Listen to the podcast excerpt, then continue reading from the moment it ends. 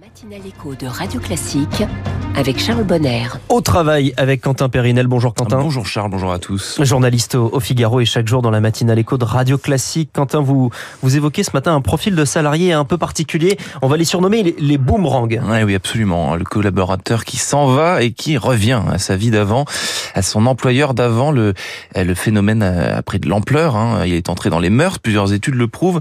Preuve que les temps changent. Il n'y a pas si longtemps, une petite vingtaine d'années, disons un collaborateur qui quittait son entreprise. Cela sous-entendait qu'il la quittait pour de bon. Hein. Une rupture symbolique, définitive.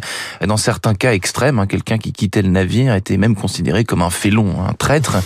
Quitter sa boîte pour une autre était un geste qui portait en lui tacitement l'interdiction d'y revenir.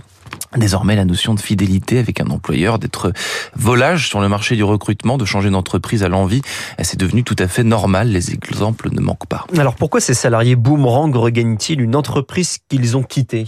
Eh ben, ils voulaient voir si l'herbe était plus verte ailleurs. Il s'est vite aperçu que non, a expliqué ainsi un dirigeant à ses équipes pendant un séminaire afin de saluer le retour d'un salarié boomerang qui était, semble-t-il, en plus très, très apprécié.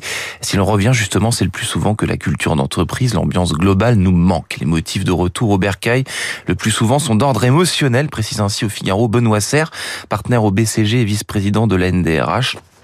Parfois, il y a aussi le cas critique, hein, le fameux je me, je me suis loupé, hein, qu'on réalise seulement quelques semaines après avoir posé ses valises chez un nouvel employeur.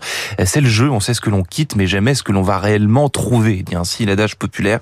Il faut espérer alors que l'effet boomerang soit réalisable et que l'entreprise ait envie et soit en mesure de réintégrer le déserteur. Ce n'est pas toujours possible. Oui, j'imagine. Oui. Alors, quelles sont les bonnes raisons de réintégrer ces profils? Ben, Il y en a plusieurs. Hein. Le processus de recrutement est moins long déjà, puisque l'on sait qui est en face de nous, ce qui a parfois un côté rassurant, puisque le collaborateur est en terrain connu, il connaît les équipes, les valeurs de l'entreprise et sa façon de faire, son savoir-faire, son expérience. C'est normalement renforcé, il est meilleur qu'il ne l'était auparavant. Par ailleurs, il revient plus motivé que jamais. Si tout va bien, s'il a fait le choix de revenir, c'est pas un geste anodin.